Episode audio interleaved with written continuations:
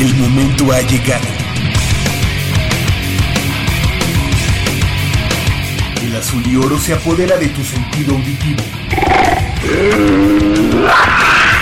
Esto es Goya, Deportivo.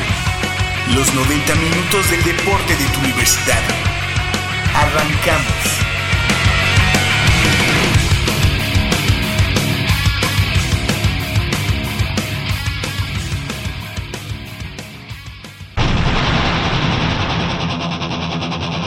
Pumas Oro por el liderato de la Conferencia 1 de la Intermedia T ONEFA.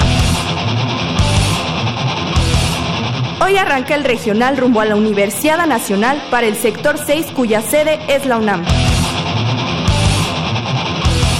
Pumas a mantenerse en zona de liguilla en su visita al Atlas en la jornada 10 del Clausura 2017.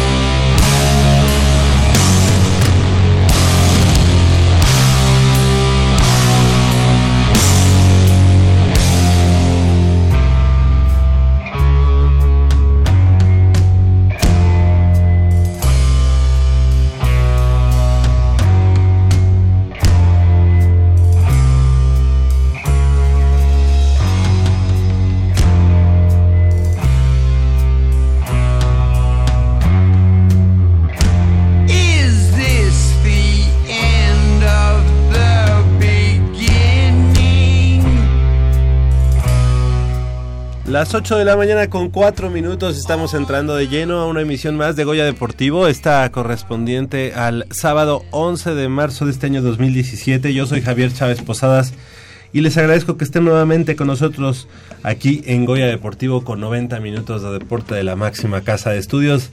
Del otro lado del micrófono nos acompaña como cada semana Crescencio Suárez en la operación de los controles técnicos.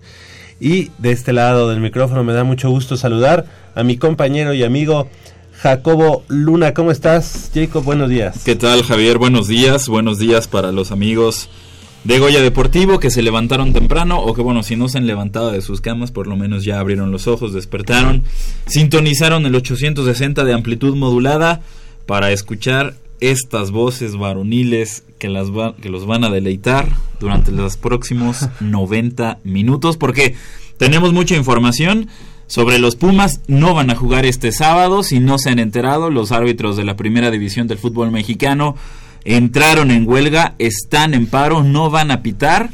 ¿Y por qué? Pues por el equipo de siempre, por ese equipo que se viste de amarillo, La ese guajolota. equipo, exactamente, es, No. ese equipo que tanto ha robado en el fútbol mexicano, hay que decirlo así, es la verdad, no estamos mintiendo, no estamos engañando, engañando a nadie.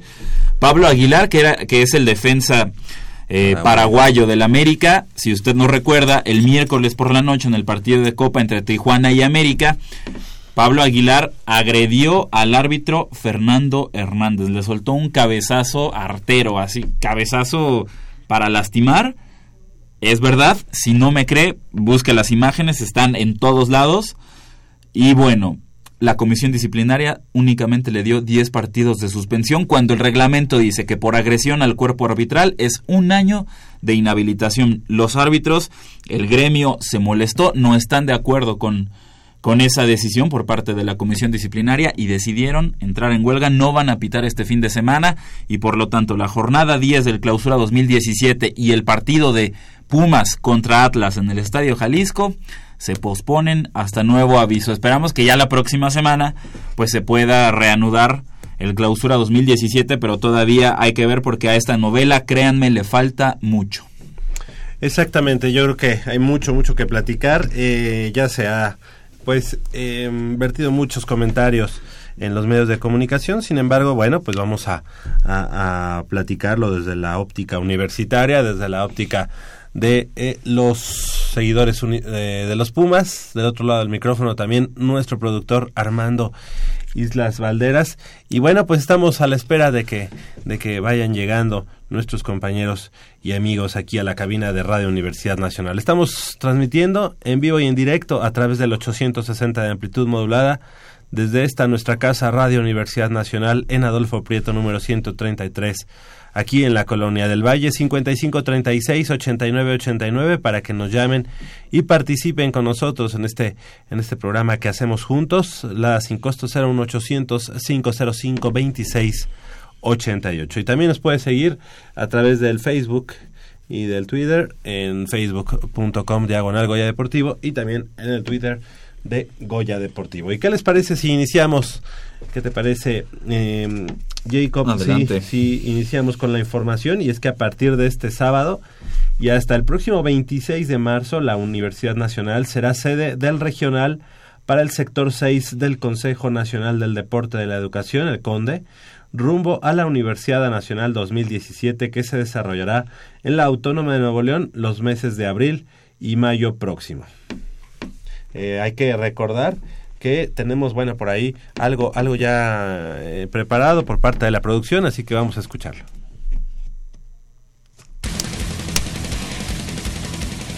La UNAM alojará la fase regional rumbo a la Universidad Nacional 2017 para el sector 6 del Consejo Nacional del Deporte de la Educación, a partir de este sábado al 26 de marzo.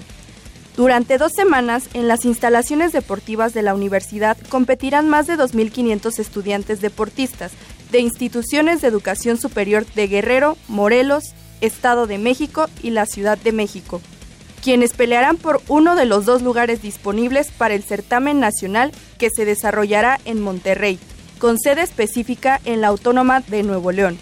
Físicamente, la UNAM será sede de las disciplinas de judo, béisbol, básquetbol, fútbol asociación, voleibol de sala y playa, así como softball, triatlón, taekwondo, karate do, handball y tiro con arco.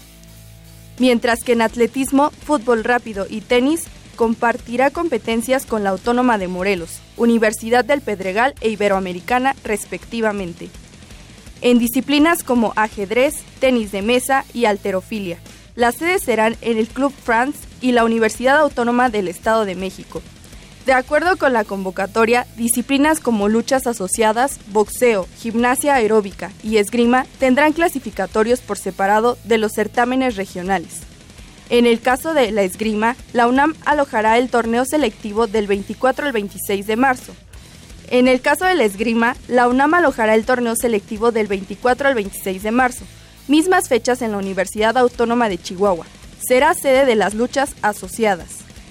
Por lo que al box y la gimnasia aeróbica se refiere, ambas tendrán su clasificatorio en la Universidad Autónoma de Sinaloa, del 2 al 5 de abril.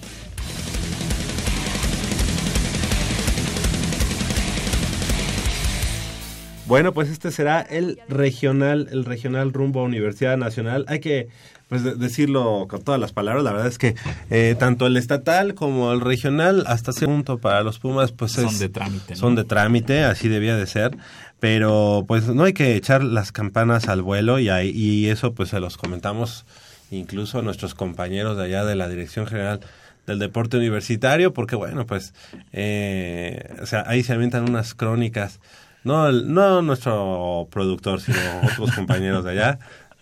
Eh, el buen Rodrigo de Buen, el, nuestra amiga Mitch Ramírez, que cuando es el estatal y el, el regional ponen a los Pumas como si fueran casi superhéroes, pero ya cuando llegan al nacional es cuando pues se conoce el verdadero nivel de nuestros Pumas, ¿no? Así que vamos, vámonos pian pianito, trabajando y bueno, esperando a que tanto el estatal como el regional sean parte de esa preparación pero no como el nacional. Ahí en el nacional tienen que sacar todo, ¿no? El, el orgullo y todo el espíritu universitario para dar lo mejor por la institución y quedar en los mejores lugares. Si bien son de trámite, hay que darles toda la seriedad. Es la etapa para llegar, como bien dices, al Nacional, sin emocionarnos si se llega a ganar un 10-0, por ejemplo, si se llega a superar al rival de otra universidad eh, por eh, un marcador abultado, pues no hay que, y lo repito, no hay que echar las campanas al vuelo, como lo dices.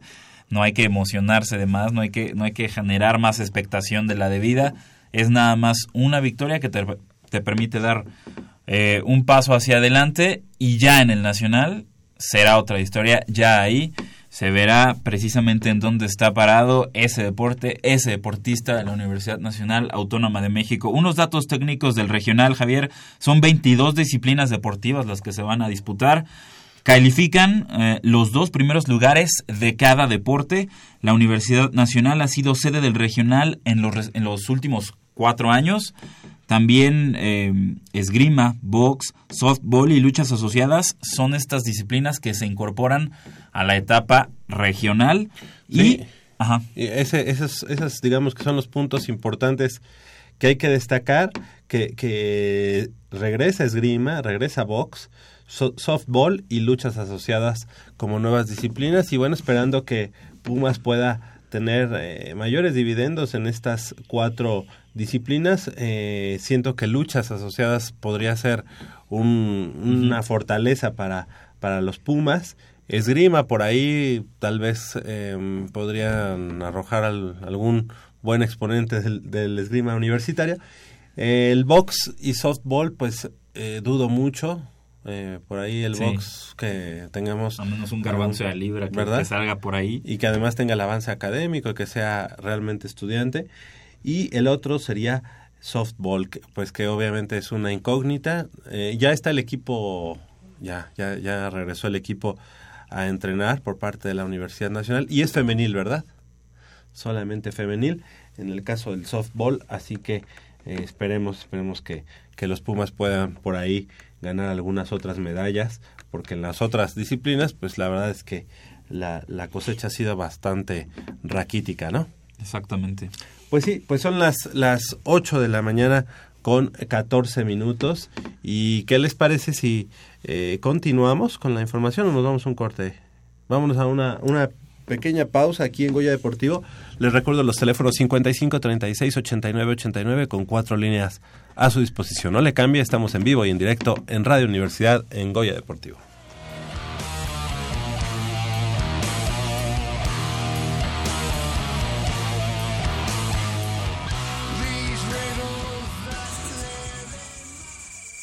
Mmm, está buenísima. Papá, ¿qué estás viendo? No, no, no, no, no es nada. Estoy viendo mi Facebook, mi amor. Pero ese no es tu face. Sí, ya sé, pero por favor no le vayas a decir a tu mamá. ¿Qué es lo que no me tiene que decir, eh? ¿Eh? ¿Otra vez? P- perdóname, por más que intento no puedo dejar de verla. La pasión por el deporte también causa adicción. www.deportes.unam.mx Noticias, videos, convocatorias, medicina del deporte y mucho más. www.deportes.unam.mx El deporte de la UNAM también está en la web. Goya Deportivo, la voz del deporte universitario.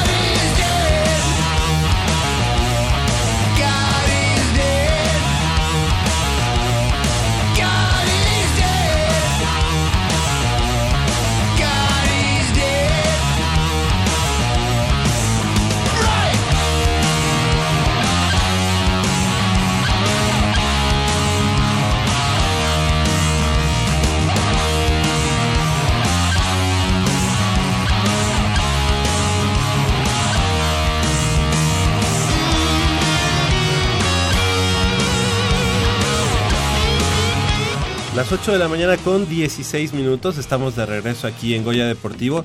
Y pues eh, la verdad es que nos da mucho gusto en esta mañana eh, recibir aquí en Goya Deportivo nuevamente a nuestros amigos, nuestras amigas de eh, Limalama, del Limalama Universitario, que la verdad es que han hecho eh, una gran labor y que al final, bueno, a estas últimas fechas también hemos eh, hablado aquí en Goya Deportivo de todos los logros deportivos que, que han tenido para los, de, para los eh, colores de la Universidad Nacional. Sin embargo, bueno, pues hoy, hoy nos vienen a platicar de lo que viene en puerta para ellas y es que tenemos hoy a la profesora Gabriela Jiménez Martínez, quien es presidenta de la Asociación de Lima Lama de la Universidad Nacional. Muy buenos días, Hola, ¿cómo buenos estás? días, muy bien. Gracias, por la invitación. Ya has sido invitada a Goya Deportivo y hoy nos vienes a presentar a otra profesora de Lima Lama, también en la universidad, específicamente en la Facultad de Estudios Superiores de Cuautitlán. Así es, exactamente. La profesora eh, nos estamos acercando para hacer más difusión, más eh, trabajo para la comunidad universitaria. Ok. Buenos días. Eh, ¿Su nombre completo, profesora? Buenos días, soy Erendira Hernández Rojas. ¿Qué tal, profesora? Buenos días. Bienvenida a Goya Deportivo. Y para que nos platiques, eh, Gabriela y profesora Herendira, eh, arrancó la primera edición de los Juegos Universitarios 2016-2017 de Lima Lama en la UNAM. Los encuentros se llevaron a cabo en el área de combate del ex repuso de atletas del Estadio Olímpico Universitario.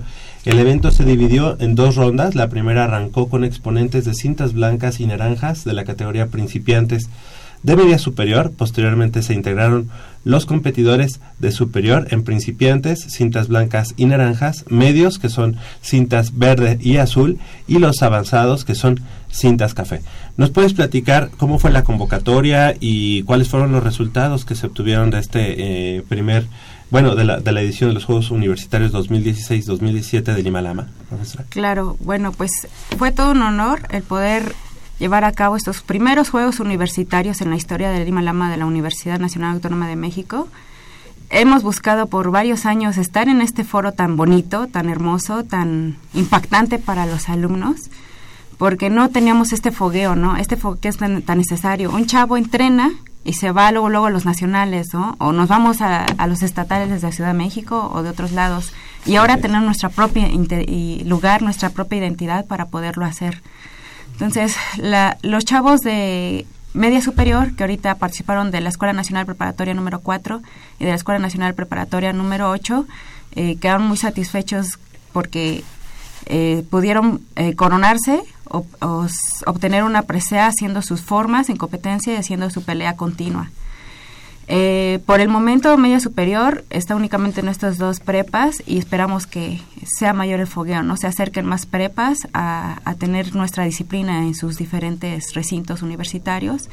Eh, este foro, los chavos eh, en esa etapa, en esa edad, pues andan en la búsqueda, ¿no? De, de identidad, en la búsqueda de pertenencia. Entonces, es muy importante capturarlos, ¿no? Desde ese momento y yo creo que es un incentivo más el que ellos hayan quedado en los primeros lugares porque eh, fueron eh, varios alumnos eh, chavitos que compitieron entre ellos y se llevaron todos una medalla, ¿no? Por la misma población de que uno es muy pequeña, pues fueron galardonados, ¿no? A todos se les premió y eso es un incentivo para que continúen en Lima Lama. Perfecto. y poco a poco han sido más, ¿no? La convocatoria en un principio a lo mejor era mucho menor, y al día de hoy, bueno, pues ya en dos prepas, además de pues los exponentes de Ciudad Universitaria y ya vamos a estar platicando también de los que están en Cuautitlán.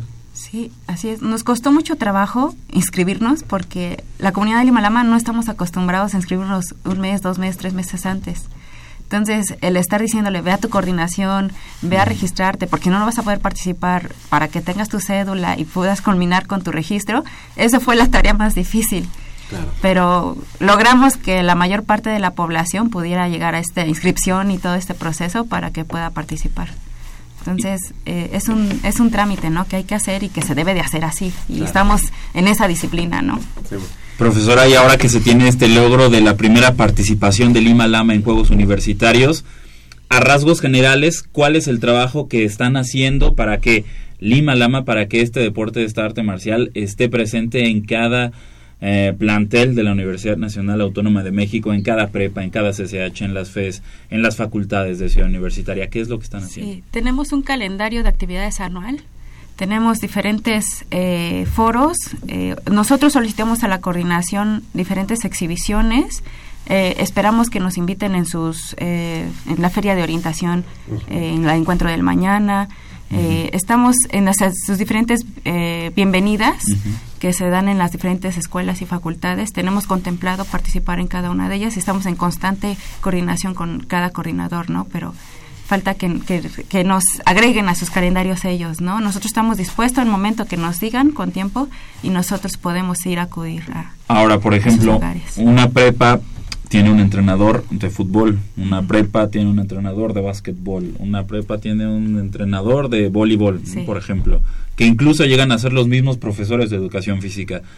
¿Cómo hacer para que, i- igual puede sonar un poco repetitiva, pero Sí. cómo hacer para que en cada plantel exista un entrenador de Lima Lama? Sí, lo ideal es que si hay chavos que se pagan sus clases por fuera, pero van a una prepa, vayan con su coordinador y soliciten un, un maestro, ¿no? De Lima Lama Ujú. para que eh, se haga un listado para espera, por ejemplo, de los interesados y puedan eh, eh, pues ponerse en contacto conmigo para ver si hay un posible profesor dispuesto a, a ir a las prepas, que es complicado. ¿no? La, la situación, pero sí se digamos, puede ya dar, ¿no? quórum, Ajá, pues ya se puede buscar Sí, claro. este un profesor. ¿verdad? Así es. Sí, claro, y por medio de la Asociación de Lima Lama de la Universidad y a través de la Federación Mexicana de Lima Lama se hace esta petición para que sea un, un profesor que esté capacitado y certificado, ¿no? Que no sea cualquiera. Sí.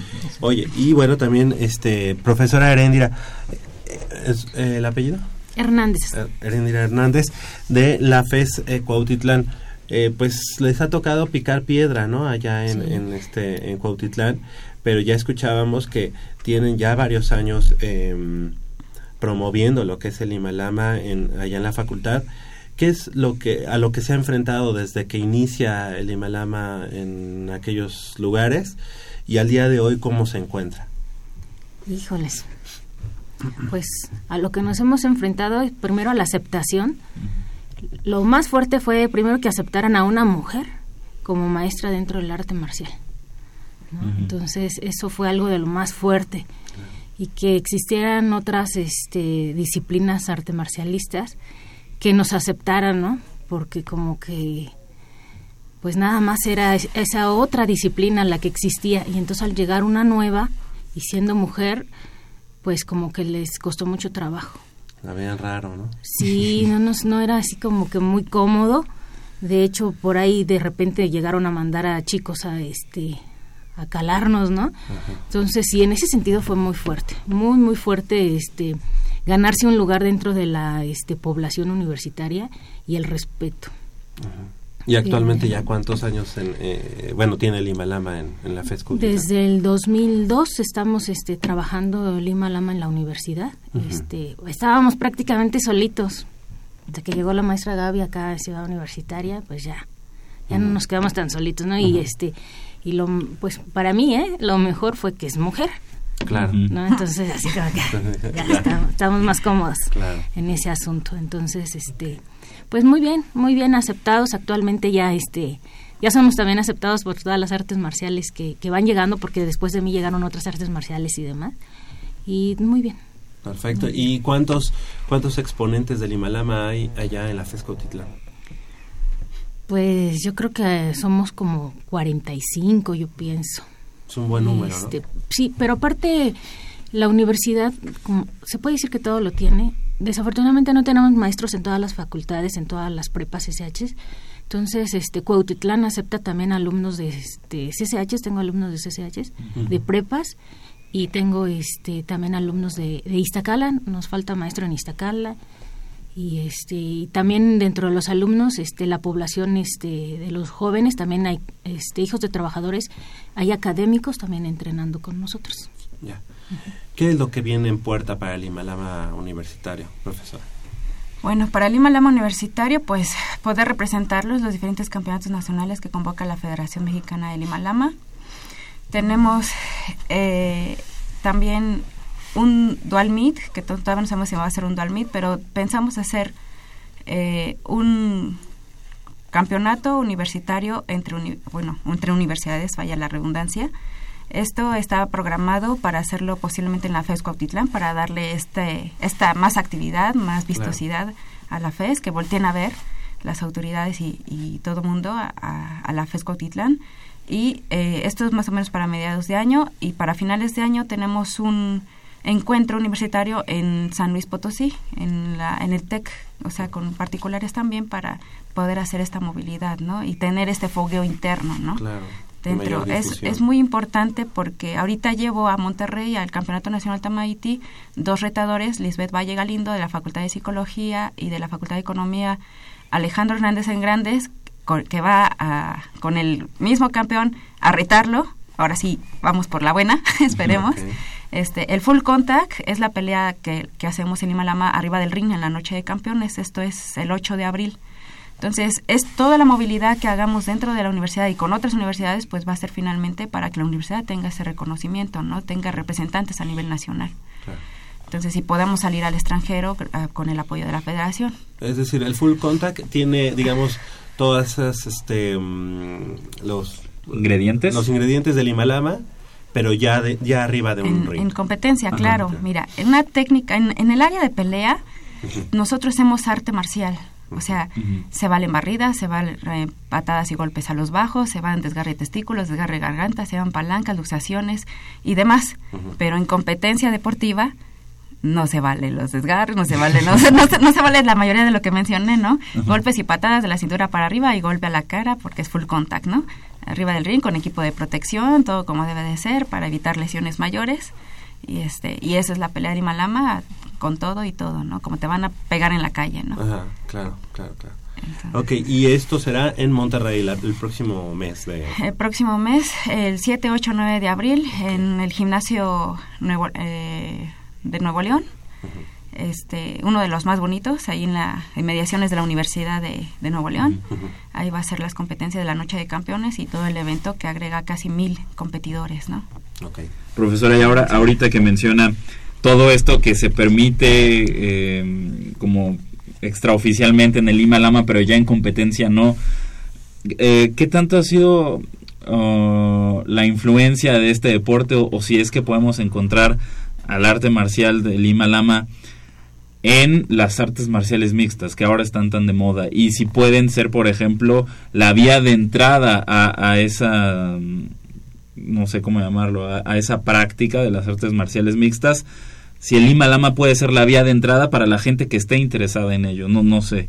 Mira, claro, eh, tenemos varios competidores, no de la universidad porque apenas estamos empezando, pero sí competidores del Estado de México, del mismo Distrito Federal, de Chihuahua, eh, están metiéndose en estas artes marciales mixtas.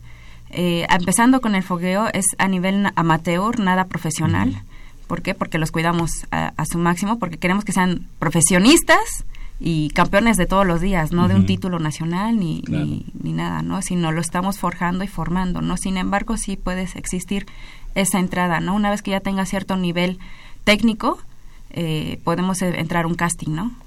De esos Claro. famosos casting que, Ujú. que están eh, ahora, ¿no? En Y las a- MMA. Y ahorita en el profesionalismo, en las MMA, en UFC, Bellator, todas estas empresas que se dedican a ello, eh, ¿se ve la influencia del Lima Lama? ¿Es, es realmente se ve o, o- o Mira, no? César Guerrero es uno de los exponentes del Lima Lama, que está en, no se puedo decir marcas, ya las dijiste tú, Sí, JFL sí. Y String Combat, que son las nacionales, son Mm, las productoras de aquí, no son UFC ni Bellator, Ujú. ni- esas son extranjeras. Este están destacando a, a- a ese nivel, ¿no? César Guerrero pro- pelean dos, tres semanas, algo así, pues ojalá lo puedan ver pelear, ¿no? Y su base es Lima Lama. Wow. Claro. ¿Y cuáles son las expectativas que tienen este, estos dos chicos universitarios que ven al Nacional ahí a, este, a Monterrey? Eh, estamos entrenando durísimo. Eh, están ahorita entrenando alrededor de 20 rounds por entrenamiento. Entonces esperamos que sus tres rounds de dos minutos que van a pelear estén al 100%, den lo mejor de sí. Eh, yo, como les digo a mis alumnos, eh, salí en- en- bajando del ring, yo te quiero igual, ganando, perdiendo. Claro. Porque eh, has dejado el alma ahí arriba, pero que des la media vuelta o que te agaches o te rindas, eso no. Entonces, tienen, ellos tienen altas expectativas, ¿no? De traerse el campeonato nacional. Pero todo se va a ver en, en el, en el ring, ¿no? Porque van contra competidores fuertes, ¿no? La, la, Lisbeth Valle va contra Anaitzel de San Luis Potosí, que es la tercera vez que se enfrenta con ella y esperemos ahora sí Le pueda ganar. pueda ganar, ¿no? Como sea, por Ajá. knockout sería lo mejor. Ujú. Y eh, Alejandro Hernández, de igual manera, ya se enfrentó a Salvador Ortega de la Univer- Universidad de San Luis Potosí. Entonces esperamos lo mismo, ¿no? Que, que haga una buena pelea este y que es- Pues, destaque, ¿no? están o sea, son difíciles, Son difíciles peleas. pero no son imposibles. No, son- nada es imposible. Y la forma no importa. La manera, sería mejor el knockout. Ajá. Para que no quede Para que no haya dudas, ¿no? No, esté- no quede en manos de los jueces, de la decisión de los jueces. Claro, claro. Sí. Y bueno, pues eh, ahí en Cuautitlán, como ya decíamos, llevarás ese, ese encuentro universitario precisamente pues como reconocimiento al trabajo también que se ha llevado a cabo en, en Cuautitlán. Y, y en el caso de, de estos, de, de la gente que está entrenando en Cuautitlán, ¿cuáles son las, las próximas competencias que, que van a tener? ¿Es esa? eh, Sí, la puerta? sí, sí. De hecho, este, la que lleva Gaby, este, nos manda un calendario y nos regimos sobre ese calendario que es este también a su vez viene de la Federación Mexicana de Lima Lama, ¿no? Entonces realmente es el mismo calendario. Habrá una o dos cosas que cambian al año, que es el aniversario de la facultad de Cuautitlán. Y este y el torneo del pavo. Pero a final de cuentas este la maestra Gaby sabe que está invitada de hecho va a ir este en el aniversario de la facultad. Y va a ser la primera vez que se presente allá este el maestro César nos va a hacer el honor de este el máster César Fernández Montiel de ir a este a darnos un seminario de, de bastones allá este con su equipo con la maestra Gaby y es lo único que cambia vaya ¿A todo lo demás es igual ¿A qué hora están entrenando ahí en Cuautitlán y en qué lugar para, para los amigos que estén quizá interesados en, en formar parte del equipo? Bueno, en Cuautitlán se dan clases este, en los tres campus. Se da en campo 4, que es este la base principal de Cuautitlán. Este, estamos desde las 8 de la mañana hasta las 12 del día. Y los muchachos pueden ir este una hora este lunes, miércoles y viernes, que es cuando se da la clase, en, dentro de ese horario. En la tarde estamos en campo 1 y de ahí estamos desde la 1 de la tarde hasta las 3 de la tarde, igual. Y en campo 3 se trabaja este curso de verano con pumitas este para dar a conocer y difundir el Himalama entre los niños y la comunidad joven. Perfecto. ¿Y cuántos profesores hay del Himalama en Cuautitlán? Eh, su servidora nada más. Nada más. Ok. Bueno, pues enhorabuena por, por todo este esta labor de difusión y pues de establecimiento del Himalama allá en la FES Cuautitlán. Eh, profesora Erendira Hernández, muchas gracias por haber venido esta mañana aquí a Goya Deportivo. Gracias a ustedes. Sí. Y eh, bueno, pues también agradecerle a la presidenta de la Asociación del Himalama, a la profesora Gabriela Jiménez Martínez, que ha estado esta mañana con nosotros nuevamente. Y obviamente, pues que sigue abierta los, los, los micrófonos de Goya Deportivo para cualquier eh, comentario o em, competencia que se tenga que difundir. Pues estamos muy, muy felices y muy contentos de, de hacerlo con, con el gran trabajo que han hecho en el Himalama de la Universidad Nacional. Muchas gracias a ustedes y por la apertura, muchas gracias. Al contrario. Son las eh, 8 de la mañana con 35 minutos. Hacemos una breve pausa aquí en Goya Deportivo y regresamos con más información del mundo deportivo de la universidad. 55 36 89 89. No le cambie, estamos en vivo y en directo.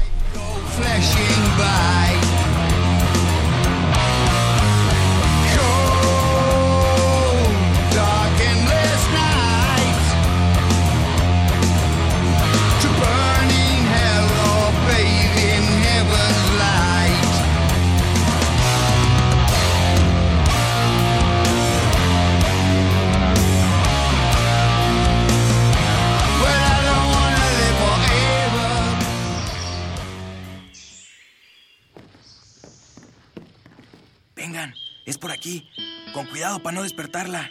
Pero si ya son las ocho. Shh. A las tres arrancan, muchachos. Rífate, Pedrito. Con esta tiene que caer. Despierta, dulce amor de mi vida.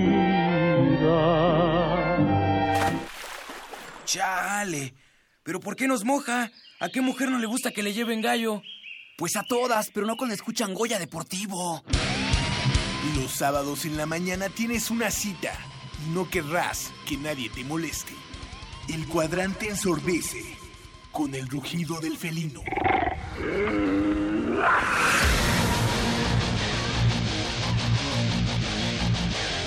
El deporte también se practica con los oídos.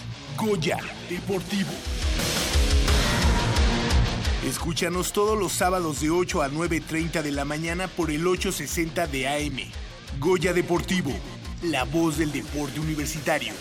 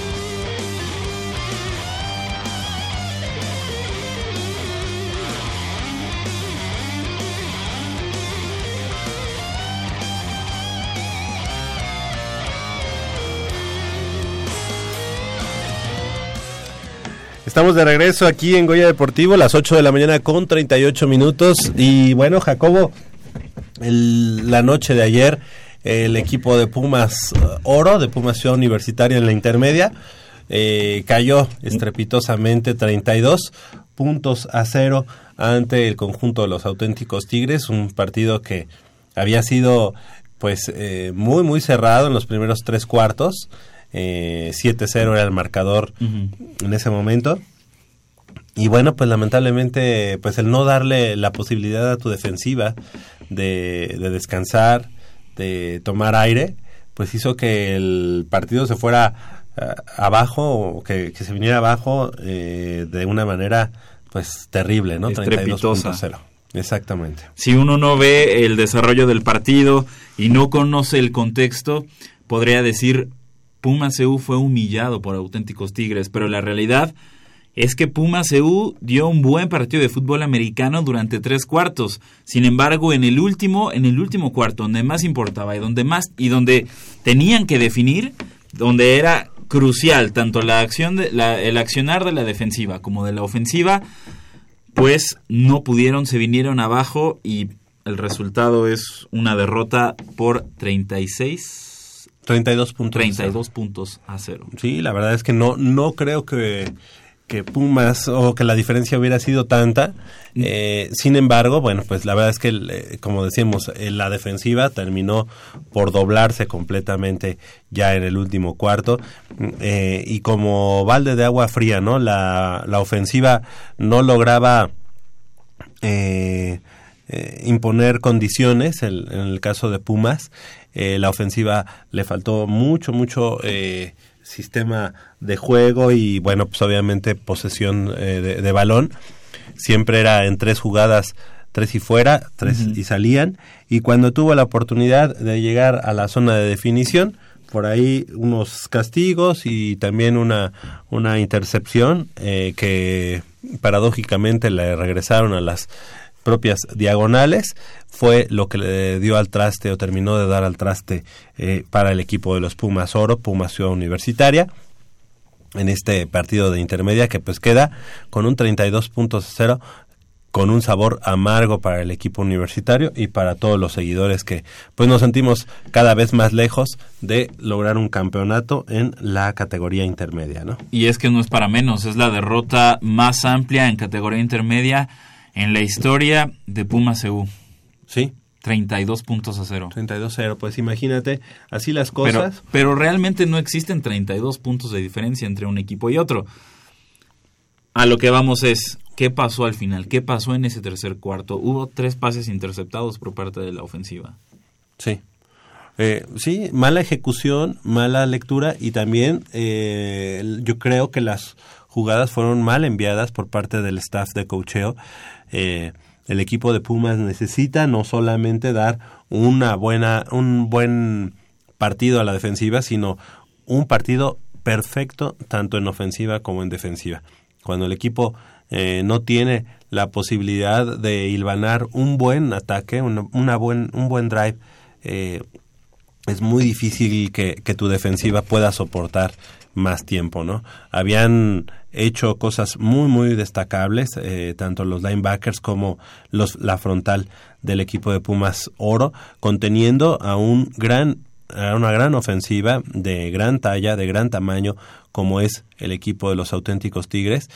Sin embargo, llegó un momento en el que ya el golpeo y pues el estar todo el, todo el tiempo en el, en el terreno de juego hizo que se viniera abajo y cuando tuvo la oportunidad, como ya decíamos, de, de, de sumar puntos por fin, pues una intercepción que les regresan hasta el otro lado. Así que pues va sumando, va sumando y va menguando a tu estado anímico, a tu estado mental y pues ahí está el resultado 32 puntos a cero. Parecían que son los son los los mismos errores de siempre, que uno ya debería de tener en automático eh, identificados, como por ejemplo cuidar el ovoide, no entregarlo, no eh, provocar, no tener fumbles, no tener intercepciones, cuidar el ovoide, y, el ovoide y sobre todo en el último cuarto o en, o en la segunda mitad, cuidarlo más de la cuenta todavía en, en, en esos lapsos del partido. Pumas creo que a pesar de la derrota se lleva la primera gran lección de la temporada. Si quieres ganar, si quieres hacer algo, debes primero cuidar el balón. Debes eh, ser cauteloso a la ofensiva. No estamos diciendo que, que, seas tradicionalista. No, pero simplemente no arriesgues de más cuando no tienes que hacerlo. Sí, eh, la verdad es que pues el sistema de juego yo creo que no fue el el idóneo para enfrentar a unos auténticos tigres que venían motivados, que además te superan en talla y en, y en, este, y en peso. Pero creo que además, además del sistema de juego, la ejecución fue muy mala por parte de la ofensiva universitaria. Eh, fueron solamente destellos en cuanto al ataque para, para una posible eh, anotación universitaria. Se quedó solamente en eso, en posibilidades pero creo que al momento de definición y ya en zona de definición el equipo de Pumas Oro y su staff pues como que se le cierra un poquito ahí el, el, la mente la, la posibilidad y el playbook pues también como que se, se le van las hojas no no sé por qué Javier pero es ironía ¿eh? no sé si se llegan a identificar el tono no sé por qué pero me recuerda como la final de 2016 contra los Tigres en, la, en, en mayor Ah, por algo ahí, algo así me recuerda, más o menos. Ajá, ajá. Algo así. Arriesgando cuando no tienes que arriesgar y saliéndote de, de, de lo que establece como, como los cánones, exactamente, los cánones, pero sobre todo en, en los dos minutos restantes del último cuarto. De, más o menos me suena algo así. Ahora también otra tarea para, para um, Puma CU es diagnosticar exactamente a qué se debieron estos errores eh, de la ofensiva en la segunda mitad. ¿Por qué? Uno, para identificar si fue por, si fue por parte del staff de coacheo, si las jugadas no fueron ade adecuadas, si no se estudió bien al rival, o si por el contrario, podría, podría cargarse la mano al mariscal de campo. Habría que identificar bien eso porque para, para poder hacer cambios, la temporada va empezando, no está perdida, por, eh, sabemos que Puma se va a recuperar de esta derrota, a pesar de que haya sido estrepitosa, 32-0, se van a recuperar, van a estar eh, en playoffs y van a estar peleando por el campeonato, pero para ello deben identificar. Aquí, aquí la situación, eh, Jacobo, es que no va a haber playoff, es decir, solamente es un round robin. Eh, ya eh, el equipo de auténticos Tigres, con esta marca de tres ganados, cero perdidos, pues deja a Pumas con 1-1, porque ellos ya pasaron uh -huh. bye, una, un ganado, un perdido, y ya es muy difícil que el equipo de auténticos Tigres pierda ese liderato y pierda con ello la posibilidad de ser este tetracampeón. Es decir, eh, Pumas Oro ayer tenía la posibilidad pues de, nivelar un poco un poco el, el récord y con eso pues eh, poner obligar ahí a un do- a un empate en la, en la cima y jugar contra los linces de la Universidad del Valle de México y a lo mejor obligar ahí también a un triple empate. No sé, la verdad es que eh, ya con esto, con esta derrota del equipo de Pumas Oro y la victoria de los auténticos Tigres, pues todo, todo está puesto para que el equipo de auténticos Tigres, si no pasa algo complicado, que, que sería perder contra las Águilas Blancas. Pero, pues, puede darse la sorpresa. Sí, se puede, se puede, claro. No, no, no quiere Que- decir que ya sean campeones. Quedarían nivelados en, en, en la columna de derrotas, pero eso implicaría también que Pumas EU pues ya no tiene margen de errores, ganar todos los partidos que vienen. Exactamente. Y además, ganar o ganar. el partido entre ellos, este, pues ya lo, lo, lo ganó Auténticos Tigres. Entonces, bueno, eso ya te pone contra la pared, ¿no? Sí, Así o sea, el criterio de desempate, ah, eh, si, es, si, es que, si es que Auténticos Tigres pierde un partido y se, suponiendo, ¿no? Un panorama en el que terminan Pumas EU y Auténticos Tigres empatados en, mar- en marca, en récord, el criterio de desempate va hacia los Auténticos Tigres por este partido que se acaba de perder. Así es. Así, así están las cosas ahora en la intermedia de ONEFA, en el grupo 1, porque es un round robin, ya no hay playoff, así que así será la situación. En la conferencia 2 y en el grupo A de, de la conferencia 2 y grupo B de la conferencia 2, con- donde está el equipo de Pumas Zacatlán, ahí sí habrá playoff y bueno, la próxima semana eh, arrancará la temporada apenas para el equipo de Pumas Acatlán. Cuando enfrenten, porque hubo por ahí cambios e incursiones de un, de un equipo más que no estaba tomado en cuenta en el grupo, como son los Toros Salvajes de la Universidad Autónoma de Chapingo, el equipo de Pumas Acatlán la próxima semana enfrenta, eh, visita al conjunto de los centinelas del Cuerpo de Guardias Presidenciales en una edición más de la, de la final de la temporada pasada eh, entre Centinelas y Pumas Zacatlán y ese será el primer partido de temporada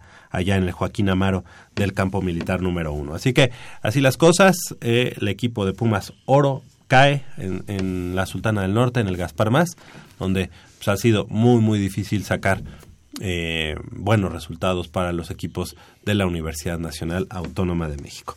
Son las 8 de la mañana con 49 minutos. Vamos a hacer una breve pausa aquí en Goya Deportivo y regresamos con más información del mundo deportivo de la universidad 5536 8989. No le cambie, estamos en vivo en Goya Deportivo.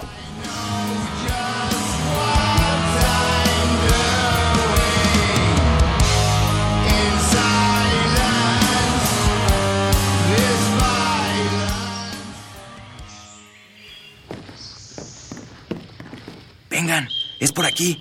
Con cuidado para no despertarla. Pero si ya son las ocho. Shh. A las tres arrancan, muchachos.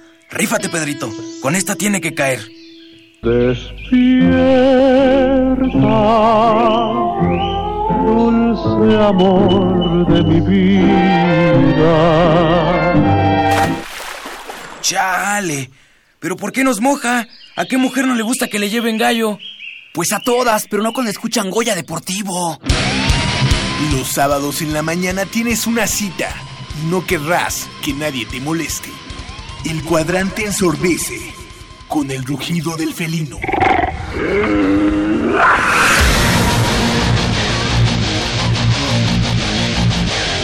El deporte también se practica con los oídos. Goya Deportivo. Escúchanos todos los sábados de 8 a 9.30 de la mañana por el 860 de AM. Goya Deportivo, la voz del deporte universitario.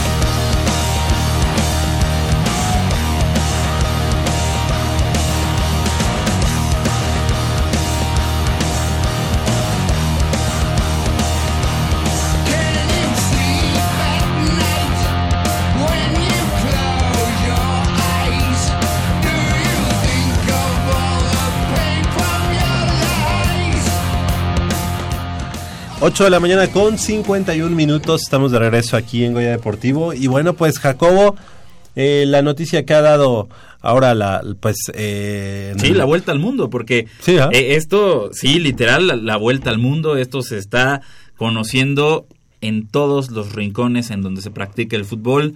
No dudes que FIFA intervenga o que por lo menos haga una recomendación a la Federación Mexicana de Fútbol. Y hay que decirlo, los como como como ayer escuchaba, pues los árbitros no son de la Federación Mexicana de Eh, Fútbol, sino son de la FIFA. Exactamente. Los árbitros no son, no pertenecen, digamos, como al gremio de la Federación Mexicana de Fútbol. Son una asociación que presta sus servicios para cierta empresa. Esta empresa, entiéndase, la Liga MX, la Copa MX, el Ascenso MX. Como tú y como yo, le prestamos nuestro servicio aquí a la CINSA Radio UNAM, a la Dirección General del Deporte Universitario, pero No pertenecemos como tal. exactamente. Oye, y bueno, pues después de estos penosos eh, actos que pasaron el, el pasado miércoles durante la Copa MX, en, la, en las que se ve pues eh, inmiscuido un jugador del equipo de las Guajolotas eh, con una certera agresión a un árbitro, eh, digamos que la gota que derrama el vaso es eh, pues esa eh, como mm, infiltración en el reporte que hace el árbitro, ¿no? Exactamente. Si nos puedes platicar un poco más el, al respecto. el re- el árbitro en la cédula escribe, redacta textualmente, eh, me agredió, eh, Pablo Aguilar, agresión e insultos al cuerpo arbitral. La palabra agresión por sí sola, de acuerdo con el reglamento de la propia Federación Mexicana, implica un año de sanción para el defensa paraguayo. Lo que ocurre en la Federación Mexicana de Fútbol es que les da por manosear, por manipular las cédulas de los árbitros. Es por eso que cuando se publican, se dan a conocer en la página web de la federación, ya no dice agresión, ahora dice intento, Intento de de, agresión. y eso se corroboró, se confirmó la noche de este viernes cuando la Federación eh, Mexicana de Fútbol, cuando las personas que mueven los hilos del fútbol mexicano dan una conferencia de prensa en las nuevas instalaciones de la, Fe- de la Femex Foot allá en Toluca para informar los castigos de Pablo Aguilar, de Enrique Triverio y de lo que sucedió el fin de semana con Rubén Zambuesa y Andrés Andrade y todo esto que, que lesionaron a, a- a- a otros futbolistas. Ahí Eugenio Rivas, que es el presidente de la comisión disciplinaria, dice que lo de Aguilar es intento de agresión y no una agresión como tal y que por lo tanto son ocho partidos por, por este intento de agresión y dos más por insultar al cuerpo arbitral. Esto, por supuesto, que indigna no solo a los árbitros, no solo al gremio arbitral, sino también a los aficionados. Es que parece que nos están tomando el pelo y es que también parece que si, que si un, un- un futbolista le soltó un cabezazo al, al árbitro y pues como no hubo sangre, no hubo chipote, no hubo nada, pues entonces no fue agresión. Ajá, ujú. O sea, e- eso, eso parece que es lo que, lo que esperan. Que, que sin, sin sangre, pues no, no pasa nada. O sea, ah, pues no, no le pasó, no le salió sangre, no. No, no, no fue agresión. No, señores. Eso es una agresión certera, artera, con alevosía y ventaja de, de, este. mm, ah, No sé. Pod- podríamos asegurar. No, bueno, podría por ahí caber el argumento de que nada más sucede con los futbolistas extranjeros. No, esto, no estoy muy a favor de eso, ¿no?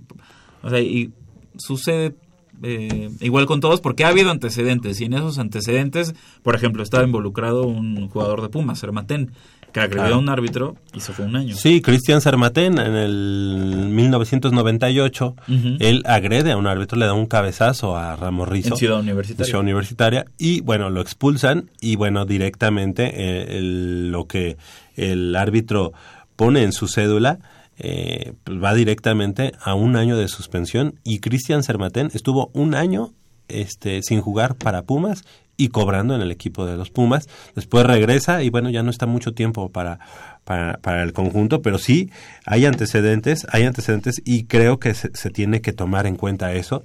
Este, aquí no, ha- no debe de ser de que como en esa ocasión fue, era de Pumas, pues sí lo, lo este, acribillamos un año y a este que es del América, pues nada más le damos unos, unos cuantos partidos, ¿no? Creo que se tiene que, que hacer justicia y bueno, pues yo creo que eso es lo que va a suceder.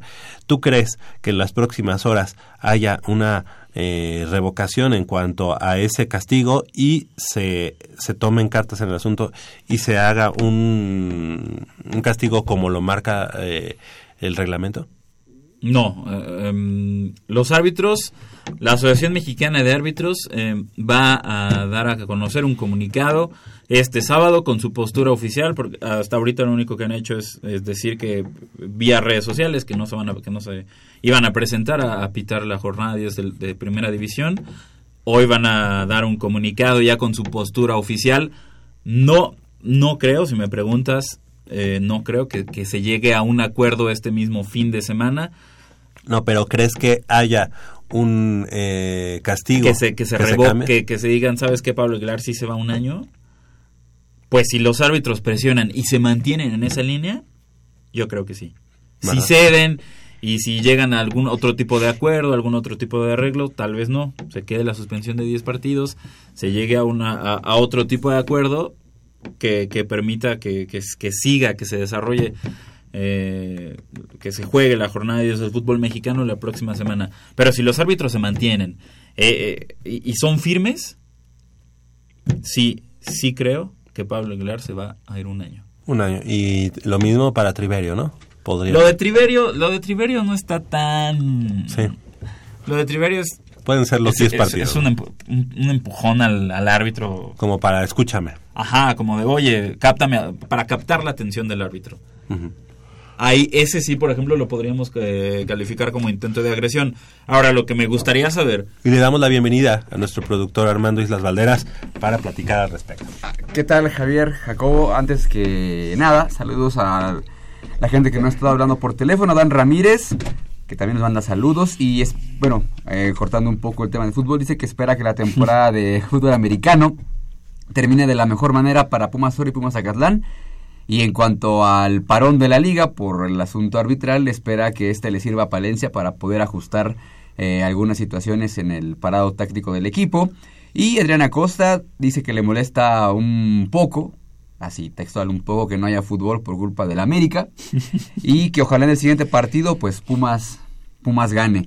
Y oye Jacobo, ¿yo, ¿tú crees que en dado caso de que haya una eh, revocación del castigo que diga la liga, ah, sí, ok, eh, primero suspendimos a Pablo Aguilar 10 partidos y después, ah, no, que que siempre, que siempre se iba a ser un año. Digo, estaría excelente, pero eh, yo creo que la liga quedaría como quedaría muy mal porque entonces ni siquiera puede respetar sus propios estatutos entonces o, pue- o queda queda mal parada de hecho ayer dijo Decio de María que, que están todos mal parados porque la falta del respeto que lo que lo dijo como 21 veces respeto, respeto, respeto, respeto, respeto, yo respeto como Bora Milutinovic, pero entonces, digo, en dado, creo que es muy complicado porque si hay una revocación, la liga, la liga ya queda mal, de entrada, pero si pasa esto, si, si los árbitros eh, logran el cometido de la sanción real a Pablo Aguilar debe ser de un año, la liga queda todavía más mal, que, de- que, de- que deberías... ¿Crees? Sí, sí, sí, porque entonces es... eh, se están desdiciendo o están aplicando castigos, eh, vamos, que no tendrían, o tendrían que haber aplicado desde el principio, como es la sanción a de un año de Pablo Aguilar, pero como ya sabemos que se manipula las cédulas y es también uno de los... eh, de las causales por las cuales los árbitros están yendo a huelga porque ni siquiera respetan su trabajo, a ellos como autoridad. Creo que se viene una semana bastante complicada en cuanto al fútbol mexicano. Se, se están destapando muchas cosas. Evidentemente se está evidenciando la corrupción que existe en nuestra liga Banco MX. Entonces, eh, se viene complicado. Digo, ya habían dicho ustedes que hay antecedentes de, de sanciones ejemplares para futbolistas, para jugadores que hayan eh, agredido a, a los cuerpos colegiados. Pero pues sabemos, sabemos que la liga, la liga mexicana pues no obedece evidentemente a temas de fútbol, sino a temas de particulares, de empresas, televisoras. Y bueno, pues yo creo que ahorita en este momento pues todos están parados de pestañas porque por las pérdidas que hay en cuanto a ingresos de, por publicidad, por estadio, cerveza, lo que tú quieras. O sea, realmente sí, sí el, el- Cerveza, el- el- pues. el problema, el problema está bastante eh, grande. Me parece que, por ejemplo, bueno, antes de que fuera la conferencia de prensa, tú escuchabas a un Ricardo Peláez diciéndonos un poco eh, del tema de, de Eso- Pumas. eso tan- Eh, diciendo, no, a mí que me demuestren que yo, y, que yo dije, que yo hice, cuando hay un video... Dijo, renuncio si me demuestran que amenacé al árbitro. Pues la federación ya le impuso una multa de 190 mil pesos. Ajá. Y no, y no se la impuso por decirle hola al árbitro. Sí, no, no, se la impuso por decirle hiciste bien tu trabajo. Ah, aunque... Y, él lo dijo, renuncio si me demuestran. Ahí está. Ajá. Fue multado con 2000 este, UMAS. O sea, son, 2060, 2600 UMAS. Ajá, son no- 190 mil pesos, Pesos, casi ajá. 190 mil 100 pesos, una, Ah, sí, sí, sí. una cantidad así. ¿Pero por qué iba a renunciar? Ah, porque la- en, en redes sociales una columna de un periódico eh, del norte que tiene su sede aquí en la Ciudad de México por Avenida Universidad de sal- sacó a la luz de que Ricardo Peláez en el juego contra en el juego de Copa a, mitad de semana eh, Bajó a eh, buscar. bajó a buscar al árbitro, bajó a amenazarlo, a decirle que si redactaba en la cédula algo que no convenía a los intereses de la América, iba a recibir una llamada de allá arriba, de las órdenes superiores, y Ricardo Peláez ayer, eh, visiblemente molesto porque ya sabía que lo iban a sancionar de esa, de esa manera, dijo yo renuncio a la presidencia de la América si alguien me demuestra con videos o fotos, lo que ustedes quieran, que yo amenacé al árbitro. Hay un video que cir- está circulando Está donde el se ve el árbitro Sí, y se ve a Peláez increpando, bueno no increpando así, pero... No, sí, increpando, ya- ya- porque, ya- porque le, porque le- le está, lo está apuntando con el dedo, lo está señalando.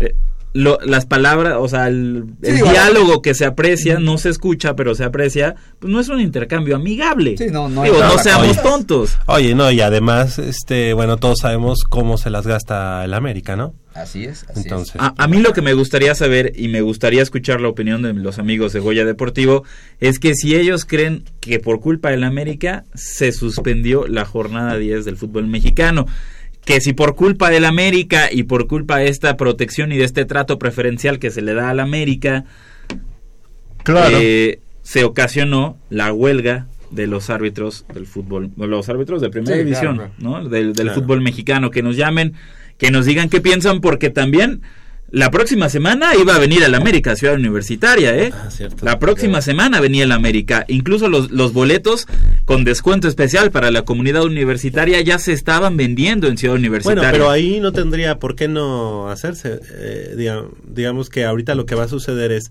se suspende la jornada 10 y no es que se... O sea, la próxima semana se juegue la jornada 10, se juega la 11. Se juega la 11 porque ya todo Eh, está... eh, eh, eso es eso es lo que lo que habrá que ver. Si la jornada, la si los 10 se partidos de la jornada 10 se van a jugar en la fecha FIFA que tienes disponible, pero ahí también habría que ver si los clubes van a aceptar, porque varios tienen seleccionados nacionales convocados para las para los partidos de eliminatoria. Muchos ya este se comprometieron a jugar en los Estados Unidos, ya sabes, estos partidos para, para este, atraer a la, a, la, a la- gente con raíces mexicanas ahí en los Estados Unidos. Muchos eh, equipos ya se comprometieron a esos partidos, otros tienen, otros tienen eh, seleccionados nacionales, entonces habrá que ver qué, qué se decide. Si se recorre eh, la jornada, es decir, si la jornada 10 se juega el próximo fin de semana, o si el próximo fin de semana se lleva a cabo la jornada 11 y los partidos de la jornada 10 se llevan a cabo en esa fecha FIFA, que es la única que tienes libre de aquí a o quizá mayo, una junio. mitad de semana. o quizá una doble jornada también, ¿sí? ¿Por qué no? ¿Verdad? Bueno, pues así las cosas. El equipo de los Pumas no juega esta, este, esta jornada, como todos los demás equipos, pero lo que nos interesa es realmente el equipo de los Pumas. Ojalá nos puedan llamar y nos platiquen, nos digan su punto de vista al respecto. Si Esto- no quieren hablar del América, lo, lo comprendemos, lo entendemos, que mejor. Pues márquenos, llámenos, eh, háganos un comentario sobre el, el líder de goleo del fútbol mexicano, que es un chileno y si no me equivoco se llama Nicolás Castillo y juega para los Pumas del Club Universidad Nacional. Exactamente. Fíjate que algo, algo que, que- nos da ahorita la oportunidad es de analizar eh, esa entrevista que hubo eh, a mitad de semana o durante esta semana, no sé qué exactamente qué día, pero que se transmitió precisamente en Fox Sports ahí eh, desde la cantera en un lugar bastante mm, coqueto, muy bonito quedó ahí para un desayuno entre Raúl Orbañanos que entrevista a Rodrigo Ares de Parga, presidente de los Pumas de la universidad. Exactamente, es un día después de la eliminación contra Tigres en los, en los cuartos de final de la Liga de Campeones de la Ah, CONCACAF. ¿fue, ¿fue en esa fecha? ¿No Ajá. fue en esta semana? No, fue, fue justo el, el jueves, el día que, que, que Pumas queda eliminado, un día después. Rodrigo Ares de Parga concede entrevistas a diferentes espacios de Fox Sports, entre ellos el programa que tiene Raúl Orbañanos, que es un programa de entrevistas que, que pasa en, en su carro, recoge al- a la personalidad, la lleva a comer a un restaurante, algo así. Lo que hizo aquí con Ares de Parga pues, fue ir a cantera, visitar la cantera, visitar la oficina del presidente de los Pumas.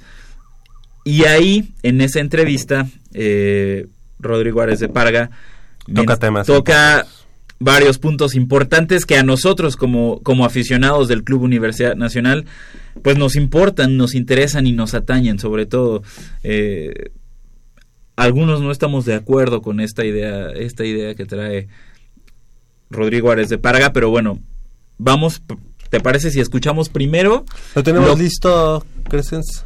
Tenemos. lo, lo que dijo, porque recordarás que la semana pasada se armó aquí en la mesa de Goya Deportivo una polémica bastante interesante sobre cuál era la obligación de los Pumas o la obligación de los Pumas de Rodrigo Ares de Parga, porque eh, parece increíble que en pleno siglo XXI la, la filosofía de tu club o la filosofía de un club cambie con cada presidente, cuando la filosofía debería ser la misma y el que y el que o sea, y nada más debería cambiar como la línea de trabajo, pero siempre bajo una misma filosofía. Acá en Pumas, pues no es lo mismo. Acá en Pumas, eh, siempre que llega un, nu- un nuevo presidente, se, se hacen las cosas diferentes. Ahora, Rodrigo Ares de Parga quiere regresar a los inicios de Pumas, quiere regresar a esa época del ingeniero Guillermo Aguilar Álvarez, pero lamentablemente, pues, eh, tal vez no es, no es, no es posible en, el- en el fútbol actual. Tenemos listas este, esos, esos audios, los tenemos listos para que nuestros amigos eh, los escuchen y podamos vertir nuestras opiniones eh, al respecto. Vamos a escucharlo. Escuchen con atención. Va a pedir una, una calificación, ¿eh? Sí, no, no- nosotros estamos obligados a, a pelear la calificación y a pelear el título, no solamente la calificación. Siempre he dicho que el fútbol mexicano son dos campeonatos. El primero se trata en llegar a la liguilla Sí, claro. y luego pues ya es un- como un torneo de copa y por eso no ganan muchas veces los que llegan en primer lugar, porque los torneos de copa tienes un mal partido de un jugador y te pone eliminado. Nosotros cre- queremos y estamos convencidos que vamos a pelear siempre por llegar a la liguilla y si no llegamos, también hay que decirlo, será un fracaso ese torneo. No me da miedo decirlo y los fracasos te hacen más fuertes porque aprendes de ellos, pero siempre vamos a tratar de calificar a la liguilla. ¿Tú, tú cómo sientes al...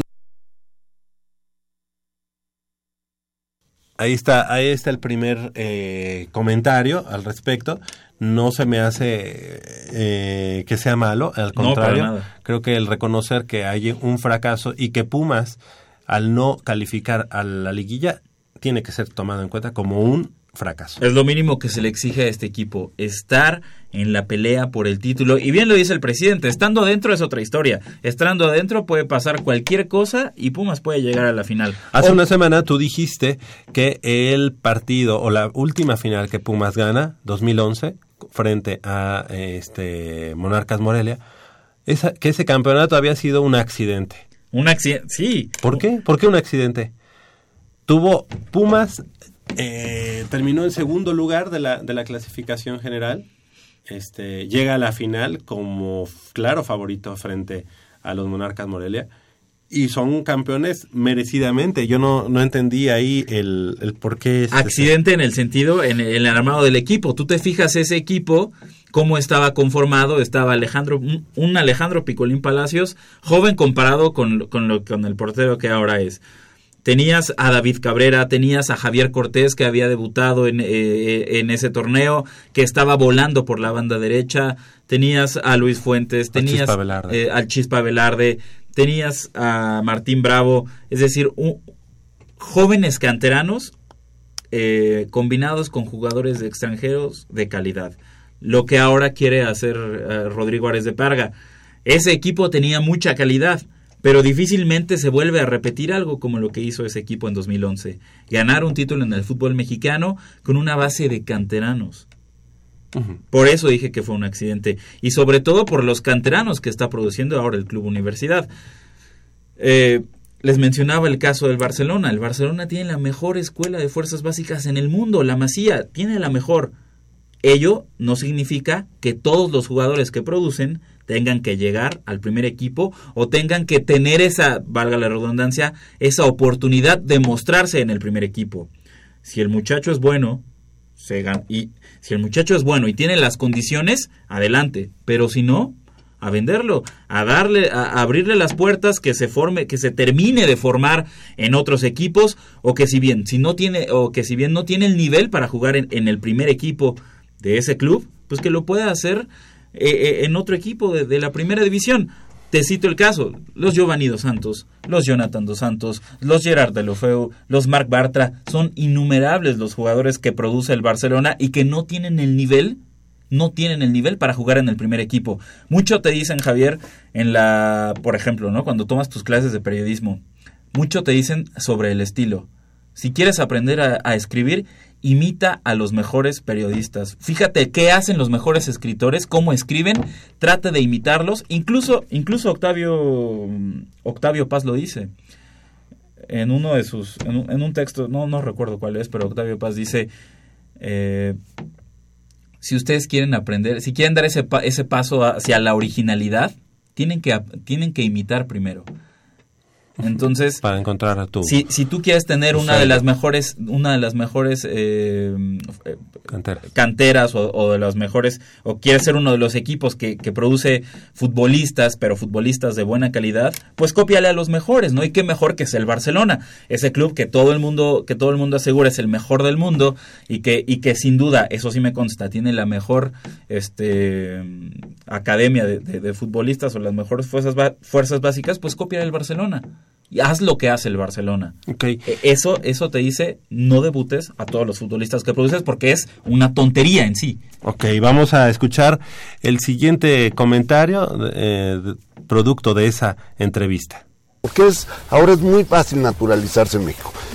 A mí me preocupa mucho, Raúl, qué vamos a hacer para el Mundial de Qatar. La selección. La selección. Me preocupa mucho porque no hay, porque al final suena a retórica esto, pero la selección es el equipo de todos. Y la estamos hundiendo porque no estamos generando jugadores para la selección. Te digo, te digo un dato.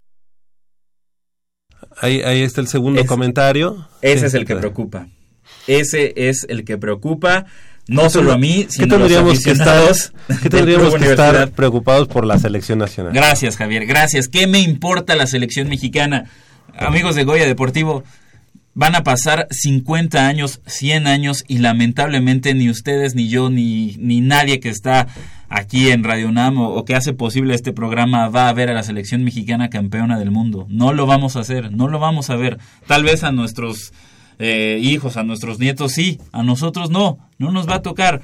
Mientras no haya un cambio en la estructura de la Federación Mexicana de Fútbol, que también tiene que ver con lo que hablábamos de los árbitros.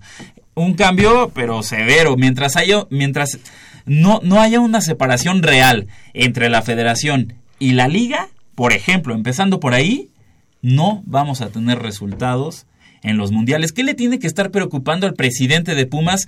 ¿Qué va a pasar con la selección mexicana en el Mundial de Qatar 2022? ¿Qué le tiene? Que se preocupe porque su equipo gane títulos, porque ya va a cumplir seis años sin ganar nada y que después, después, hasta el último, que de- debe ser la última de sus preocupaciones, que sea la selección mexicana. Pero al presidente de Pumas, ¿qué le tiene que interesar la Sí, selección como que hasta mexicana? siento que se está como posiblemente candidateando Sí, a en algún momento estar en la Federación Mexicana de Fútbol. Como director de selecciones nacionales, Y como el primero, presidente de la primero tiene que dar resultados en Pumas. Exactamente. Sí, vamos a escuchar el siguiente audio. Ese es el tema. El tema es uno de, eh, uno de los objetivos más importantes es volver a tener cinco o seis jugadores en la selección selección. nacional de extracción Puma. Pero para como van las cosas y con lo que estoy viendo que vamos a producir en los próximos cuatro o cinco años, podrían ser más en, en el Mundial de Qatar. Y ese, ese va a ser un gran orgullo para esta institución, porque esta institución tiene como principio la formación de, de mexicanos, no solamente en Pumas, sino la universidad. Claro. La universidad es la formadora más importante de talento de este país y el equipo debe de hacer lo mismo. Y por eso pertenecemos a esta universidad. con Pumas como aficionado, ¿cuál fue el título que más disfrutaste? Pues ahí, ahí está otro, otro de los comentarios. Eh, eso no, me hace pensar que entonces en la cantera, por lo que él está vislumbrando, hay el talento para que en el 2022 eh, Pumas pueda llegar a ser nuevamente base de la selección nacional. Pues eh, sí, Muy aventurado. pero pues, ese talento, tu preocupación debería ser, bueno, tengo mucho talento que puedo emplear, como quiere, quiere, quiere regresar a esta base de los ciclos de cuatro años para los, para los jugadores de cantera, que cumplan un ciclo de cuatro años que después puedan, puedan salir de la institución. Ah, porque, o sea, o sea, también, ¿eh? Nicolás Castillo entra dentro de ese ciclo de cuatro años, ¿eh? No, no, no, no te sorprendas que entre, incluso en tres años, en- o, o, o si lo cumple en cuatro años, lo van a vender. Nicolás Castillo no se va a retirar en Pumas, ¿eh? No, no va a ser otro Darío Verón, eso sí se No. lo digo. Eh, no, eh, pero, lo, lo pero van yo a creo vender. que lo van a vender y lo van a vender bien a un equipo europeo. Sí, se- se- seguramente. Si, si continúa por esta misma línea, si continúa Sí, sí. marcando goles, lo van a vender. Ah, ahora, déjame regresar al tema porque me desvío un poco. Este, la preocupación debería producir jugadores para ganar, que sean de calidad, para ganar títulos en Pumas. Producir jugadores de calidad, porque menciona, la Universidad Nacional produce mexicanos también, este, de calidad y queremos hacer lo mismo. Sí, señor Ares de Parga, pero discúlpeme, dentro de la Universidad Nacional Autónoma de México también hay doctores con 6 de calificación y esos doctores que aprueban la licenciatura con 6 de calificación, con 7 de calificación, no son los doctores que están operando en los hospitales privados, no son los doctores a los que usted le confía su salud, a los que con los a los doctores con los que acude para que le hagan una operación a corazón abierto, señor Ares de Parga. Entonces, lo mismo aplica acá. Si usted va a producir futbolistas eh, del montón, como lo hemos como los hemos tenido, como eh, Isasola, este Eduardo Herrera, José Nieto, todos estos pues son futbolistas del montón, futbolistas que no tienen calidad y que no tuvieron y no tienen y La calidad para jugar en el primer equipo y que sin embargo pues se les dio. Y eso eso es lo que en lo que sí estoy en contra, que no es darles darles la oportunidad porque ah, es que como los formé pues les tengo que dar la oportunidad. No, eso es un mito. Si el, si el jugador no es bueno, adiós, el que sigue. Claro. Tenemos otro, otro audio al respecto. Nosotros empezamos procesos lentos. Te voy a contar una historia. Platiqué con un equipo y yo le decía, a ver, acabo de ver jugar a tu sub-20. Tienes cuatro jugadores maravillosos de media cancha para arriba. No los vas a debutar nunca. ¿Y sabes qué me contestó? No, no los voy a debutar porque tengo la obligación de ganar títulos. Y si este no jala, voy a ir por otro extranjero ya hecho. No me la puedo jugar con un chavito. Y lo que le dije es, échamelo. Dámelo a mí. Dámelo a mí. Te doy el 40%, el 50% de la carta cuando se venda. Pero échamelo. No solamente por Pumas, porque vamos a perder un gran talento. Mira, fíjate, esa es otra de las cosas también. Bien, pues ahí, ahí está el, la- el comentario. Ahora, a ese equipo al que le pide Ares de Parga, dame esos cuatro jugadores, este, porque tú no los vas a, de- a debutar. El otro, el, el otro, el del otro equipo sí le dice, no, porque yo necesito ganar campeonatos. Exactamente. Y Pumas, ¿no? Pumas También, no necesita por ganar supuesto. campeonatos. Entonces, Y te aseguro que ese equipo no, no es considerado uno de los grandes del fútbol mexicano, porque Pumas lo es. Pumas sí lo es. Y, y aquí el señor Ares de Parga, pues, está más preocupado porque otro equipo no desperdicie su talento que por hacer ganar campeonatos a su equipo. Claro, sí, esa, ese, ese comentario puede ser de doble filo, ¿no? Es decir, Por supuesto. puede ser muy loable tener un, a un jugador que viene de una cantera, llámese de la que sea, y que tiene mucho, muchas aptitudes para el fútbol, pero tú lo que necesitas también es, es eh, ser campeón. Y Pumas no, no está fuera de, de, de esa necesidad. Más bien está entre los cuatro principales que tienen que estar buscando ese campeonato. Vamos a escuchar otro comentario. todos los equipos o de la o de la católica es una desgracia yo no estoy de acuerdo y no estar de acuerdo con una decisión de la liga se puede decir luego tenemos Claro, miedo tenemos es- miedo de, de- de decir que no estamos de acuerdo con una decisión ahora ya está la decisión yo sigo las reglas del juego y no pero yo no estoy de acuerdo con el, con el tema de la 10-9, 9-9, pero, pero también la tengo que defender, porque hace un año podíamos jugar con 17 no nacidos en México, ¿no? O Sí, sí, 18 entre la banca y podían estar en la alineación los 18 no nacidos, porque es, ahora es muy fácil naturalizarse en México. A mí me preocupa. ¿Qué opinas? La regla 18. Eh, así, así como dice el presidente de Pumas, Rodrigo Árez de Parga, que no está mal en decir que, que, que, que- que no se comulga con una, con una decisión o con un punto de vista, pues es lo que estamos haciendo aquí en Goya Deportivo. No comulgamos con varios de sus puntos de vista, con esta filosofía que quiere regresar al Club Universidad Nacional, que a mi parecer no es adecuada para el fútbol actual. Pero bueno, en esto, eh, en esto sí concuerdo con él, en esto sí estoy de acuerdo con él. En la regla 18, eh, 10-8.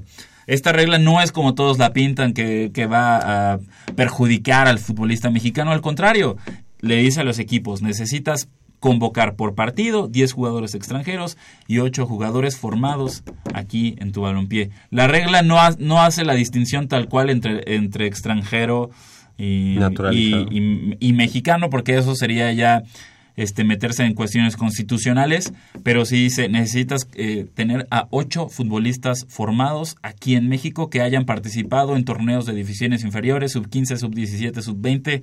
Obviamente la mayoría de esos futbolistas, el 90 y, ¿qué te gusta? El 97% son mexicanos. Y eso es lo que ha aprovechado Rodrigo Árez de Parga. Pues, Tengo, tengo futbolistas eh, que, que he producido que tal vez no les he dado la oportunidad y como que por ahí podrían demostrar algo.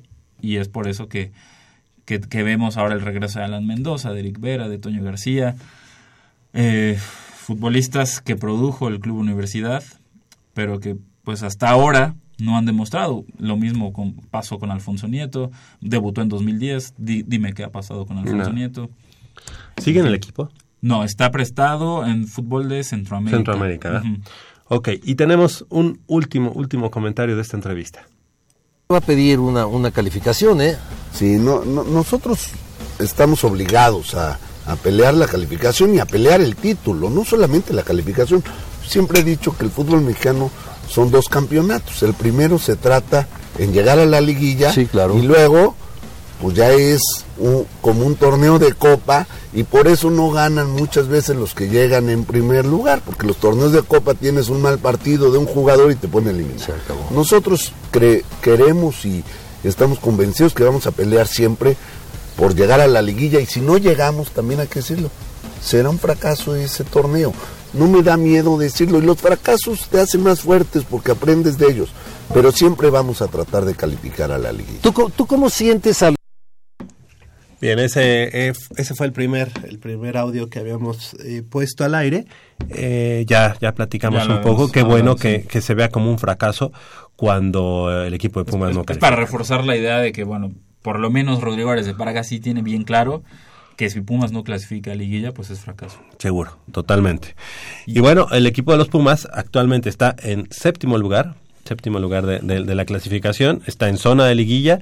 Eh, esta, este periodo de, en, en el calendario de, de los equipos y en el caso de, de- de los Pumas, pues ve- ve- viene complicado, ¿no? Viene el Atlas, bueno, vamos a, a visitar al Atlas, que era el partido que se suspende para esta noche, y posteriormente recibimos en Ciudad Universitaria al equipo de las Guajolotas, Exactamente. ¿verdad? Y todavía hay este seis, seis, eh, Después, cinco. ahí, después ahí viene la fecha FIFA, que es donde podría eh, jugarse la fecha 10. Eh, yo lo, honestamente lo veo complicado. Después es Jaguares, que se juega el descenso y ha dado sorpresas. Y es Jaguares todo- allá, ¿verdad? Jaguares allá. Que, Y que ha dado sorpresas, pues, este equipo de Jaguares dirigido por Sergio Bueno, Después viene Toluca en el año de su centenario. No va a estar Rubén Zambuesa. eh, No va a estar Triverio. no va a estar Triverio, pero viene Toluca y Toluca, Toluca viene bien, viene fuerte, dirigido por Hernán Cristante. Vamos a Monterrey para jugar contra Tigres posteriormente en la jornada 14.